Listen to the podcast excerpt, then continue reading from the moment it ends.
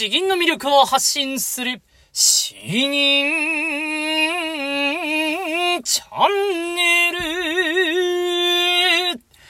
おはようございます。こんばんは。詩吟チャンネルのヘイヘイです。このチャンネルは詩吟歴20年以上の私ヘイヘイによる詩吟というとてもマイナーな日本の伝統芸能の魅力や吟じ方についてわかりやすくざっくばらにお話ししていくチャンネルです。えー、皆さんいかがお過ごしでしょうか？んまだ まだですね、若干やっぱ喘息が残っていて、えー、喉も回復しきっていないんでですね、えー、結構強式呼吸的なところはあるんですけれども、あまあ、なんとかあ、喉に負担のかからない範囲で引き続き頑張っていきたいと思いますんで、えー、よろしくお願いします。もうゴールデンウィークが入ったわけなんですけれど、えー、今日はですね、えー、奥さんと娘と3人で、えー、ちょっと離れたところの公園に行ってきました。その公園もですね、あの、僕と奥さんの初デートの場所なんですよ。詳しくは言わないんですけど、もうあの、いろんなひどいエピソードがあってですね、えー、僕が奥さんを、うん、誘って、その場所が、えー、ちょっと えー、どい中の公園っていうところですね。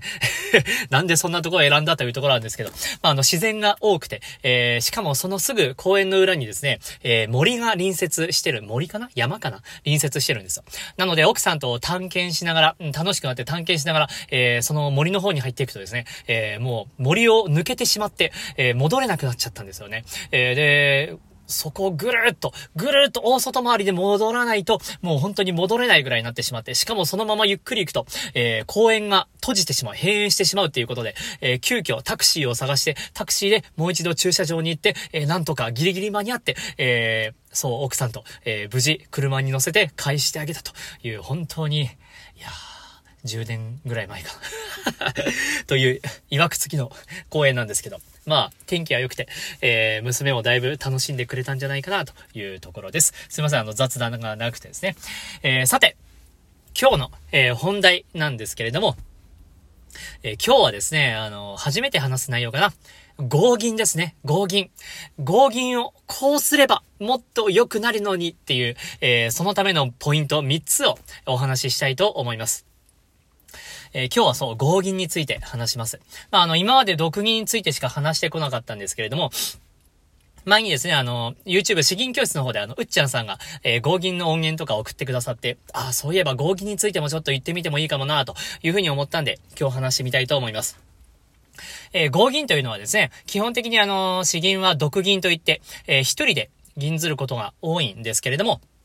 まあ、あの、大会に、えー、大会の1ジャンル、とかですね。あとは発表会においても、えー、合銀とか、あと連銀とかですね。えー、いろんなスタイルがあります。で、合銀とはもうあの合唱と同じですね。えー、本当にあの大人数で同じ本数で。だからあの性別を揃えて、本数も揃えて、えー、みんなで一緒に声を合わせて銀ずるということになります。えー、まあ、そうですね。本当に迫力がすごいですね。えー、単純に足し算になってくるので、えー、迫力が素晴らしいと。で、これがまあ、あの、合銀の、まあ、よし、いいところなんですけれども、えー、まあ、僕が合銀でものすごく成果を出したというわけでもないですし、えー、合銀ばっかりやってきたというわけでもないんですが、まあ、詩吟をですね、20年以上やってきて、えー、大会にも出てきて、えー、まあ、合銀のも出たことはあります。あとはまあ、実際に練習したこともいくつ何度かありますし、えあとはですね、あのー、僕、ゴスペルやってるんですよ。ゴスペル。これあのー、声を合わせて、思いっきり声量出しながら声を合わせるっていう意味でですね、まあ、あの、ゴスペルの10年以上の知見も踏まえてですね、ここ、この3つを気をつけたら、えー、合銀ってもっと良くなるよなというふうに思っていることがあるので、これはそれを、今日はそれを話したいと思います。まあ、3つあるんですけれども、えー、1つ目はですね、1つ目、えー、躊躇しないですね。1つ目は躊躇しない。失礼します。えっ、ー、と、あの、ゴスペルのとても上手いプロの方を一度呼んでですね、えー、アドバイスもらったことがあるんですけれども、えー、上手いゴスペルチームとそうじゃないゴスペルチーム、何が違うんですかと、えー、聞いたらですね、第一声、えー、そこがですね、そこが躊躇しているのか、していないのかの違いだと話していました。あのこれ合銀でも一緒だと思うんですよ。人と合わせるってなるとですね、みんなあの、周りと合わせようと、躊躇するんですよ。忖度するんですよ。えー、少し一歩引いて、周りが言い出し始めないかな？銀じ始めないかなというのを察し、察し始めてから、むしろちょっと聞こえ始めてから、よし、自分も声を出そうというふうにします。これ、日本人に本当に多いんだと思うんですね。詩吟に限らずゴスペルにおいてもなんですけれども、みんなですね、あの、チキンレースみたいに、出るぞで、出るのかみたいな感じで、えー、たたらを踏むというか、うん、たたらを踏むんだったっけな？あになるんですよね。一方、本当にあの、素晴らしいところはですね、これは合銀においても、ゴスペルのチームにおいてもですね、まあ、あの、もし間違ってドバーンと一人先走って出たとしても、うーん、もう仕方ないぐらいの、それぐらいの勢いですね。全員が思いっきり最初の一歩目をドンと出すんですよ。躊躇しないんですね。えー、だからまああの、えー、銀であれば、弁水と、この弁、弁をですね、弁水という風な銀じ方をしないんですよね。弁水、このべ、べをしっかりと出すんですよ。これを、合銀のこの人数ですね、えー、この一番最初、えー、一番最初は、多分一番合わせやすいはずなんですよね。えー、まあ、銀代作者から入ってもいいですし、えー、伴奏ある場合もありますけれど、あの、まあ、あの、一番せーので入りやすいところ。この一番最初のこの一言目。これを躊躇なくみんながですね、えー、出せるかどうか。これが本当に合銀において、えー、大事だと思っています。むしろここがバシッと揃えばですね、えー、あとはもうなんとかなるんじゃないかなという、それぐらいに、えー、本当に9割方の人は躊躇します。まあ、あの、一人二人はですね、躊躇しない人がいるんですよそういう人がリーダーなんですけれども、えー、まあ5人でやっていたら、3人、3人かな ?2 人から3人。10人でやっていたら、うん、7、8人はですね、躊躇してるんですよね。えー、この一番最初、えー、もう、本当に、えー、躊躇せず、しっかりとアクセルを踏めるか。あこれがまあ、一つ目のポイントかなと思っています。そして、二つ目はですね、揃えるところを決める。ということですね。揃えるところを決める。まあ、あの、とりわけ、とりわけ銀においてはですね、本当に揃えるの難しいんですよ。まあ、あの、リズムがあるわけじゃないですからね。なので、全部が全部揃えるのは本当に接長とかを綺麗に揃えるのはものすごく難しいんで、えー、だからこそですね、えー、ここは揃えようというところを決めたら良いと思います。まあ、あの、具体的には、えー、この、躊躇しないといったこの一番最初の聞く、聞くですね、の出だし。そして二つ目は天空の入り、天空の入り。あとはまあ最後、えー、結句の、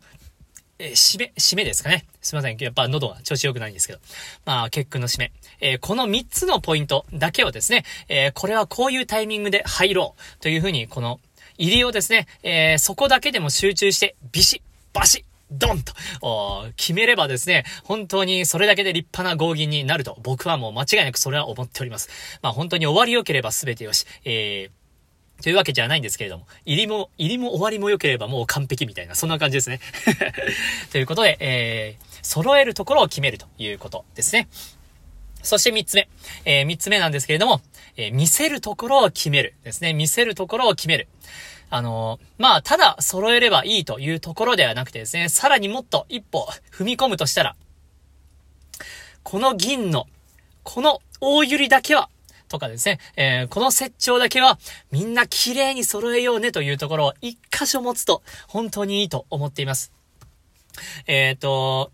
まあそうですね、えー、まあ一番わかりやすいのはやっぱり天空、天空の接長かなと思います。まあ、富士山とかでやると、雪は、元祖のごとく、えー、この、ここだけ、ここだけでいいから、設置をですね、ビシッと合わせようとすると良いと思います。まあ、あの、解像度を高めてですね、例えば、雪は、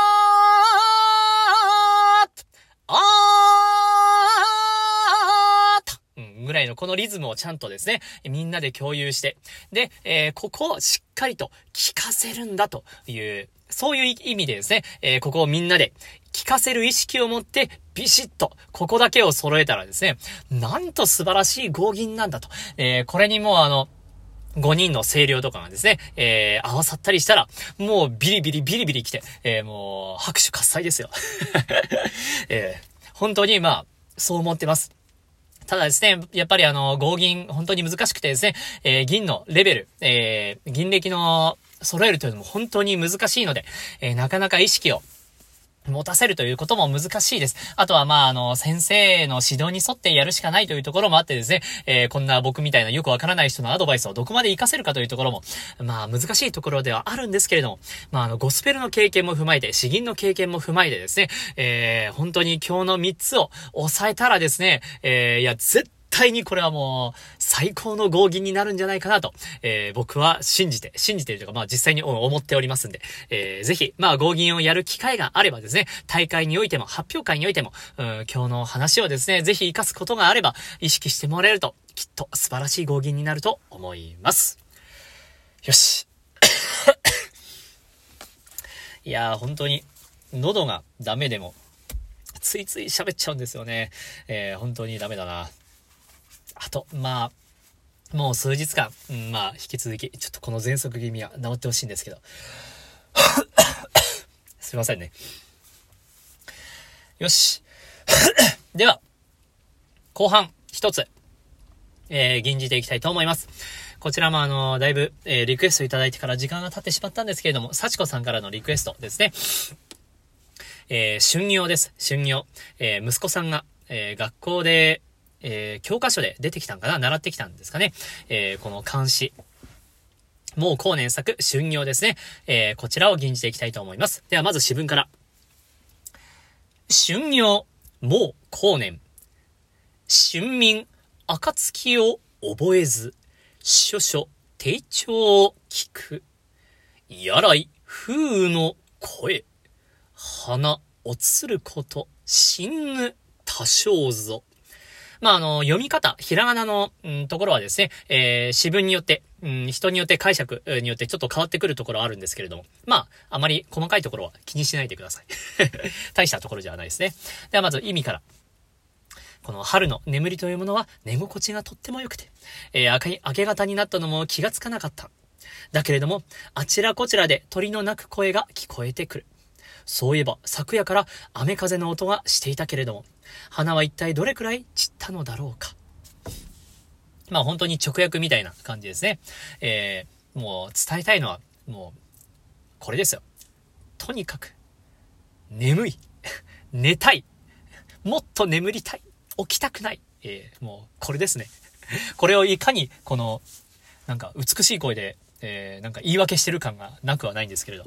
そんな、そんな解釈説明したらなんか学校で言ったら怒られるかもしれないですけどね。ああ、鳥の声が聞こえるなとか。うん、あ、そういえば、昨日の夜、どうだったかなとかですね。いや、そんなどうでもいいから、もう、もし子供が寝てたら親はですね、さっさと起きなさいって言うかもしれないんですけれども、それほどにこの春の、えー、この時期はですね、寝心地がいいんですよ。という話ですね。まあ、あの、五言絶句なので、結構まったりした感じなんですけれども。まあ、あの、ところどころ、ちょっとあの、天空あたりとかですね、えー、ちょっと、スパイスを効かせながら、このまったりとした感じ、えー、頑張って吟じていきたいと思います。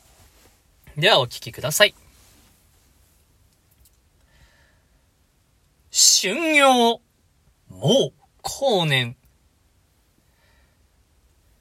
春民、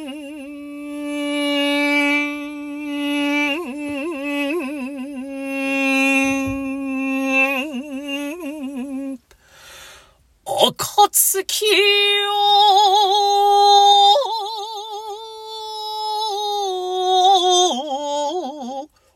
を覚えず。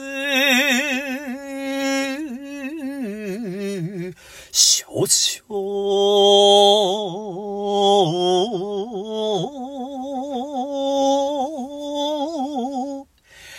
定調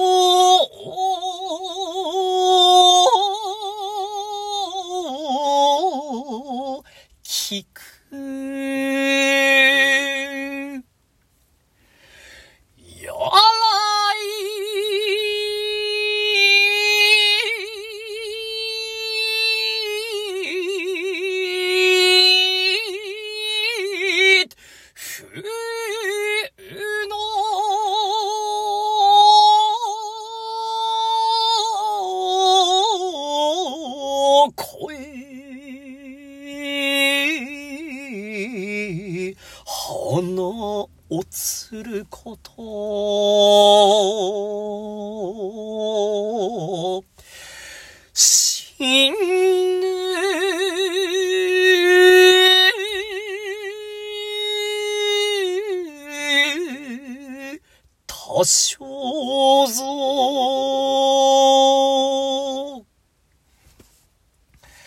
えー、いかがでしたでしょうか